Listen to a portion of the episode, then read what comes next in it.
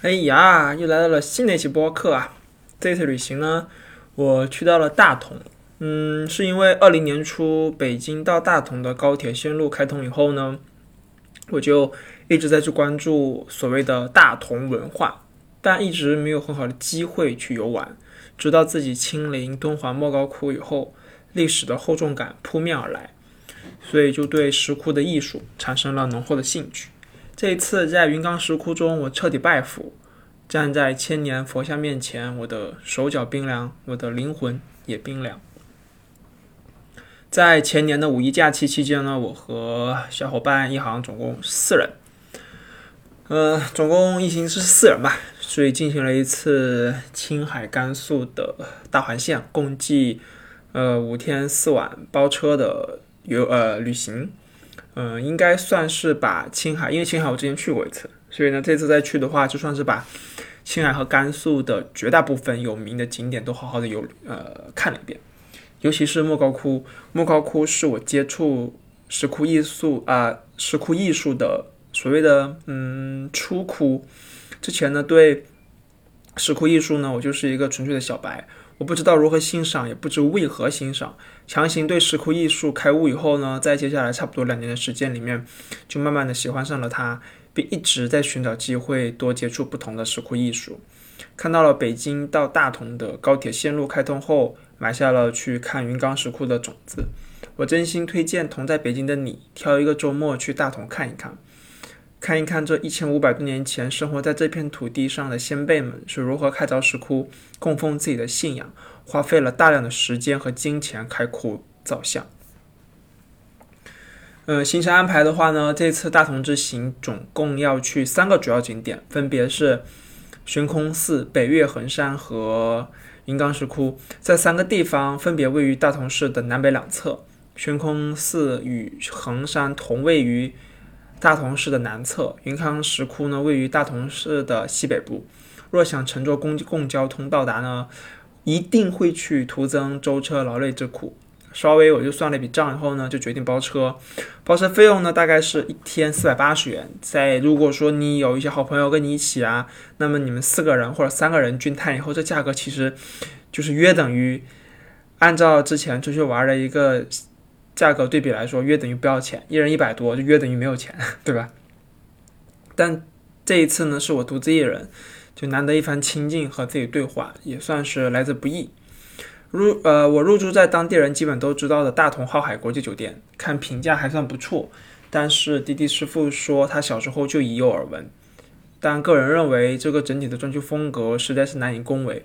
厕所的洗浴池地板是堵的。每次都是快洗完了以后才来通水，洗手盆下面的柜门是坏的，关不上；电视是坏的，没有办法连接盒子；扫码连接 WiFi 却没有在 WiFi 列表当中找到我这个房间的入口。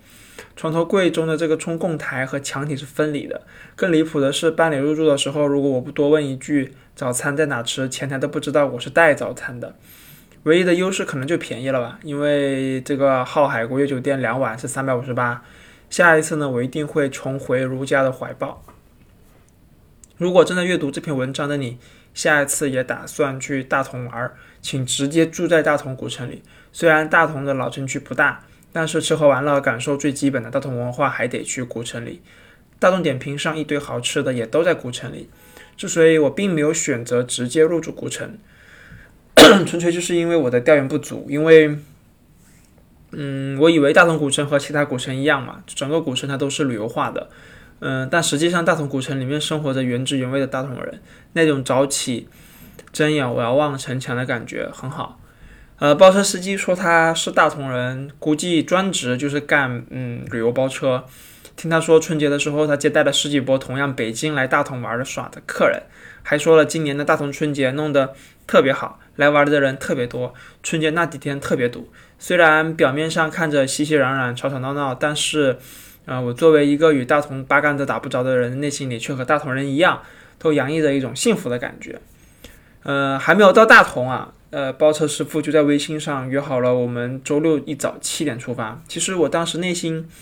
呃，是有比较强烈的拒绝的，因为这个只是一个非常纯粹的日常周末嘛，而且还是大冬天的，人应该不多才对。我迷迷瞪瞪的七点二十左右从大同市区出发，好久好久好久没有看到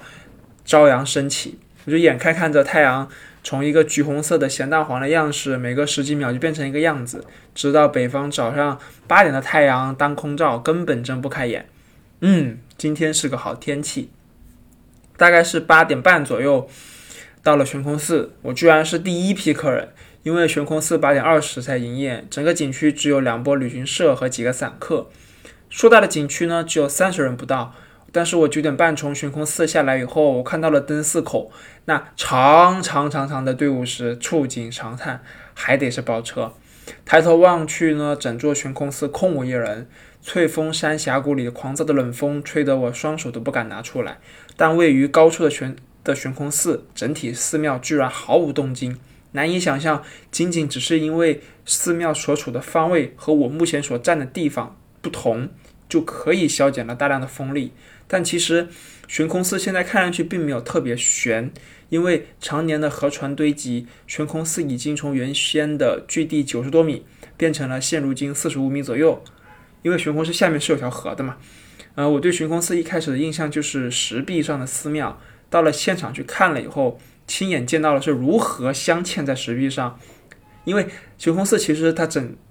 是它这个寺庙其实就像玩乐高一样拼上去的，先是在石壁上开凿出大致的一个石洞，再把寺庙的框架用绳子吊上去，寺庙的三分之二在开凿出的石洞里只外露出了三分之一。走在悬空寺这种高、这种处在高空中的木质结构基础上，稍微用一点力，每走一步都会发出嘎吱嘎吱的声音。我就蹭着别人的讲解听到了，说这个地方以前就是僧人休闲下棋的地方。我看过去，虽然我的脚是踩在木板上，但整个框架已经是完全的悬在半空之中，虽雅致但险峻。看到了一个稍微大些的房间，里面有张床，才打消了我以为僧人之前都住在山下，只有在有需要的时候才上寺的一个顾虑。很难想象一千多年前的僧人是如何生活在其中的。楼梯和走廊它确实很小，只七十公分宽还是八十公分宽，都没到一米。此时若匹因就是迎面走来一个人，还得退让到拐角处，你俩才能够接两下而过。整体而言呢，我更推荐夏天或者是刚下完雪的时候来悬空寺。因为这样可以更加耐心的静静感受这山谷里的美好，而不至于像我一样在寒风中冻得瑟瑟发抖。十分后悔我没有戴上手套，都差点拍不了照片。衡山呢，它和呃悬空寺非常近。嗯，如果你不想包车，也不想旅行团，可以先想办法坐车到悬空寺。悬空寺中游玩结束以后呢，直接出景区大门右拐上山，走大概两公里。左右过一个小隧道就可以到达衡山的缆车上车点。如果你的时间比较赶，并且也不想花费一整天的时间都在衡山里面，那么缆车呢是一定要坐的。至少呢你要坐上山，因为从缆车上下来以后登上衡山是一件非常考验体力的事情。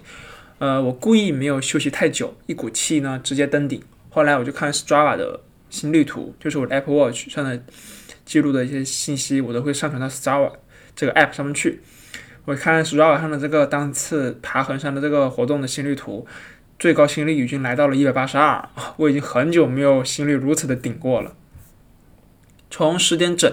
到达衡山景区的缆车上车点，再回到衡山的缆车上车点，这么一个来回，这其中包括了登顶衡山庙群都逛了，和遇到的猫猫们呢都互动了，拍了很多的照片，步行下山和等待摆渡车，最终十二点半左右结束。中途呢，等摆渡车多花了二十多分钟，其实应该更快的，也不算赶。至于我，就是对于我自己来说还真好。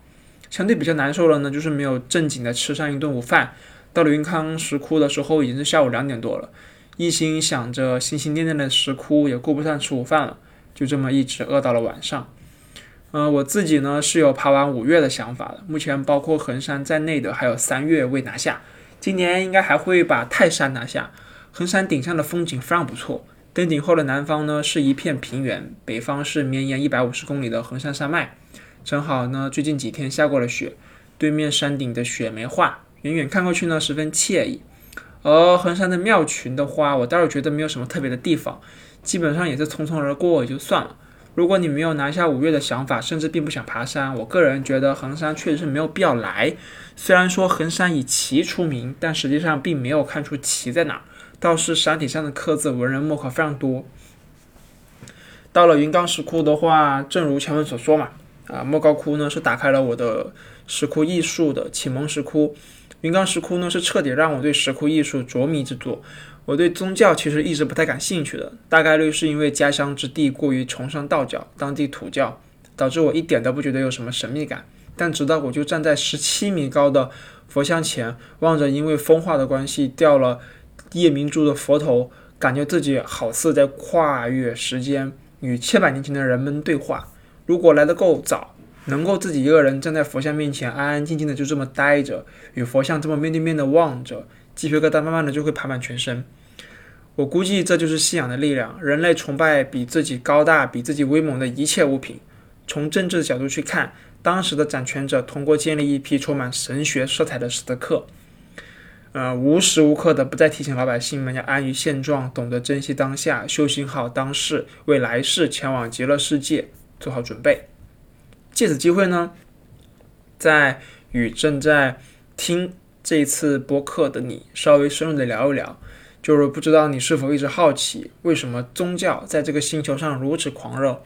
不知道你是否好奇，古人所说的天为何看似有形？正如女娲补天之事，仿佛过于离谱。但如此离谱之事，为何能流传千古？现在我说我坐上了飞机，两个小时后下飞机，居然是十年后。你看这种事情就没有人去宣传，没有人去相信，就是因为过于离谱。但如果你在学校里拿了一份国家奖学金，这是需要努力才能够达到的事情，所以你说出去了，基本上就没有人会质疑你，而且学校每年估计还会宣传你。那么就拿女娲补天来说，如果这件事情就如我坐了飞机。落地的时候是十年后，看一样扯淡，那就不至于从古至今流传这么多年，并且经历多朝，多么个就这么多的朝代也不静止。而且，这个神话传说，我们自己仔细想一想，明明我们现在天是空的，是无形的，怎么会破了一个洞需要去补呢？只能是几千年的几千年前的天是有形的，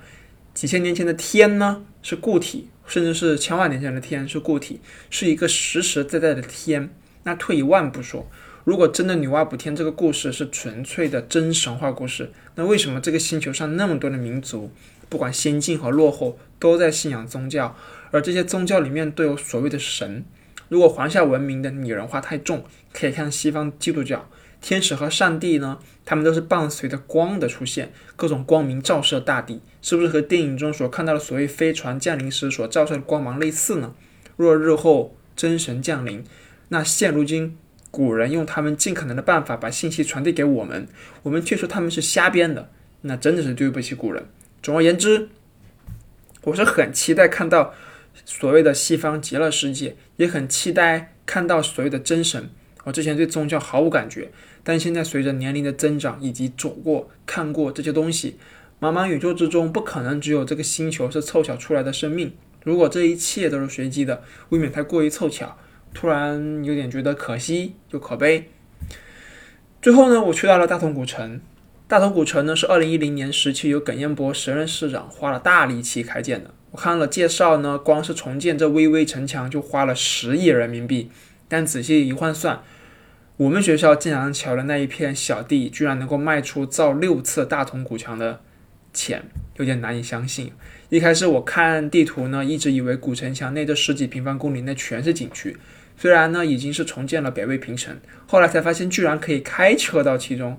感觉有点掉价。如果说大同最后真的有魄力，把这十几平方公里的古城内全部复原为当初生活的样子，可以打包票，北方旅游头牌为大同者。各种视频平台上所宣传的，二零二三年的这个大同年大不同，是今年在鼓楼和钟楼附近两条步行街，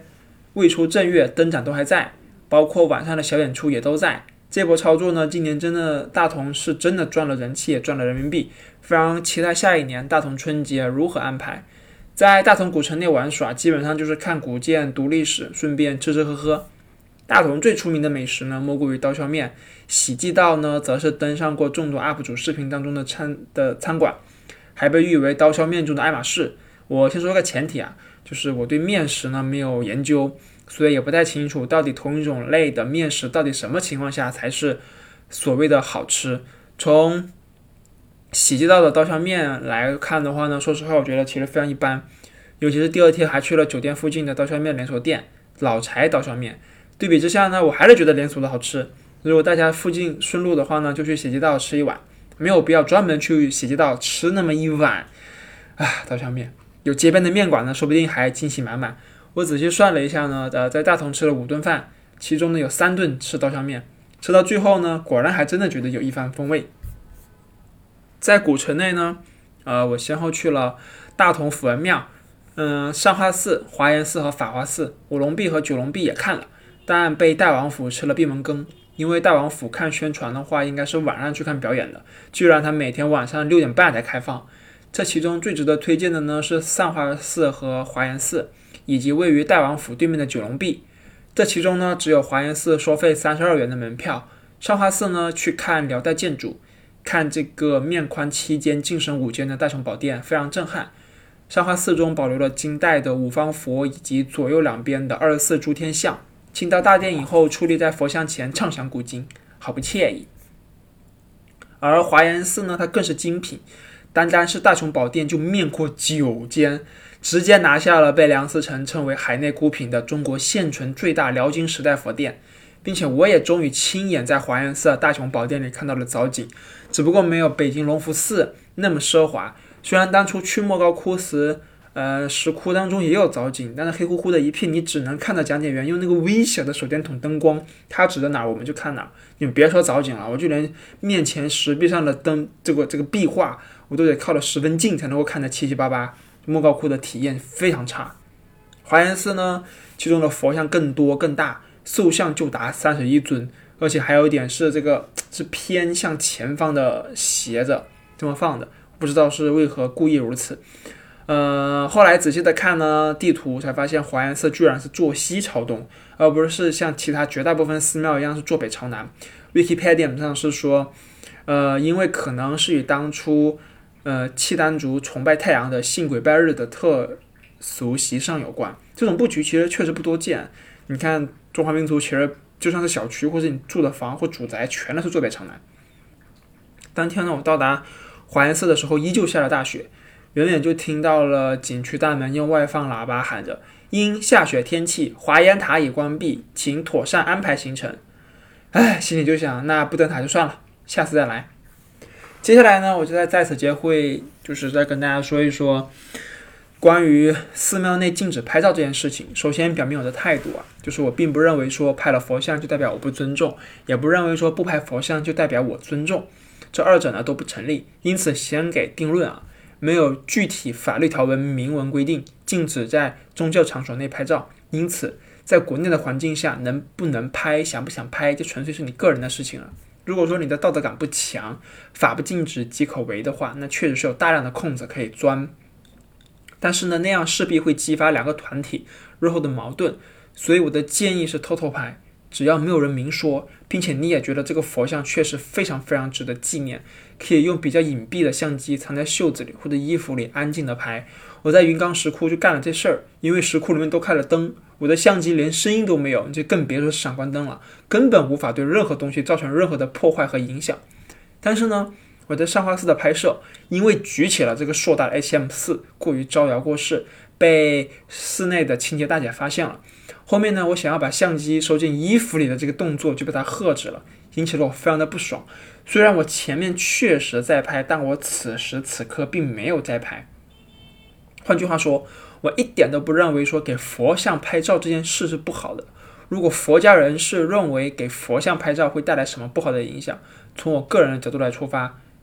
来说呢，就太脆弱了。换句话来说，佛的度量之大，怎能会因为拍了张照片而怪罪于我？从尊重的角度出发，如果宗教场所，嗯，如果是一个宗教场所，但是这个场所内没有僧人，没有供奉，它仅仅只是一个历史遗迹，比如上华寺，它具有极高的文物价值，但是没有僧人修行，没有供奉，我是抓住机会就拍，因为这些仅存的东西，说白了就是目前就是处于一个官方保护的一个状态，我也是在换一个方式在保护。反之，如果有僧人修行在供奉，如法华寺那般众多，我一进室内就把相机塞进大衣并拉上拉链，就是大家有没有听说过所谓的正义的强盗？其实我也仅仅只是拍下，不会在我任何的平台去发布，你们也看不到。所以呢，还是那句话，严格意义上来说，这些千百年来的东西不是你的，也不是我的，你无法禁止别人去做什么。就算你要防，它也只是防你我这种君子，倒不如宣传引导游客应该如何拍好一个佛像，如何用好一个佛像。但这些道理却是收费的景区应该做的事情，而不是一昧的让游客觉得说自己像这个狗仔一样的偷拍，还被恐吓。这可都是有摄像头的，你都拍了好几张了。本来我们见到佛像，心中十分宽广自在。古代雕刻艺术之精美，情不自禁抬起了相机，只想保留这一份美。当头一棒，心情全无。原本那日就是想好好跟那个清洁大姐讨论一番，但无奈上花寺大雄宝殿内的五方佛像过于精美，搞得我脾气全无，驻足许久。下次若有再次情况，定多加讨论。至于博物馆的话呢，大同寺博物馆和美术馆、歌剧院、图书馆以及体育馆，位于大同新区的文英湖畔边。冬天呢已经非常美了，夏天的周末呢一定是一个居家出游的好地方。大同市博物馆呢，我推荐早上跟着十点半的讲解，听一波历史，稍作休息以后呢，再自己仔细的观摩一波。不过我去的时候已经是下午，只能等两两呃两点半的官方讲解。讲解结束以后呢，还剩半个多小时就要清场，就有点没有看爽。呃，如果你不是跟着官方讲解的话呢，我个人建议是直接跳过一层去二层和三层。博物馆逛多了，总觉得套路都差不多，总是就从恐龙时代呢，你就拉起篇幅介绍一遍我们这里出土了什么什么什么龙，再给你把恐龙如何灭绝的科学猜想复述一遍，最后再一步一步的从旧石器时代到新石器时代，最后就按照夏商西周秦汉的历史轨迹一直到明清。比较意外的话呢，居然没有红色史，哎，干得好。总体而言呢，嗯，大同博物馆我打七分，可以专门为了这个博物馆去一趟大同。布局确实不错，展品呢也非常丰富，吃下你小一天完全不是问题。其实说白了，我个人还是对踏拔鲜卑所造的北魏平城时代比较感兴趣。从当时的雕塑和衣着来看呢，那会儿真的是北方民族大交融的时代。总感觉现代人的民族流动性还是没有古时高，哪哪都是汉人，并且呢，北魏时期的这个建筑也非常的大气。之前的视野还没有打开的时候，总觉得明清建筑大红大绿的真好看。后来走过的地方多了，视野打开以后，发现明清建筑比其他朝代都显得小气了许多，审美也很少数民族，缺少了一种大气。呃，总的来说呢，就是此行开解了我对大同的刻板印象。之前总觉得大同的街道应该是灰沉沉的，毕竟大同也素有煤都之称嘛。之前有个新闻说，大同挖煤兴盛，私采煤矿直线距离呢与悬空寺只有二点五公里。幸亏呢被记者曝光以后，当地政府才有所作为，要不然今日悬空寺的整体山脉呢，说不定已经被改造的面目全非了。呃，朋友圈里呢，我对此行加了一个词呢，是就发了朋友圈吧，加了个词。文本呢，文文案上呢，我就加了一段叫意料之外的惊喜，因为没有来之前呢，我就有种预感。惊喜会在云冈石窟给到我，但没想到周日早上从南城门一直走向大同府文庙的路程当中呢，满满的都是惊喜。就那种走在城墙边的皑皑白雪上，总有一种踏入古时塞外的错觉。就多次抬头触足遥望远处的和近处的城墙与城楼，大同的变化真的太大了，就值得我们每一个人都来看一看。好了，那这一期跟大家分享内容就这么多。下一次呢，我会去到洛阳，呃，那下一期我们再来听听我在洛阳遇到了什么好玩的事情吧，拜拜。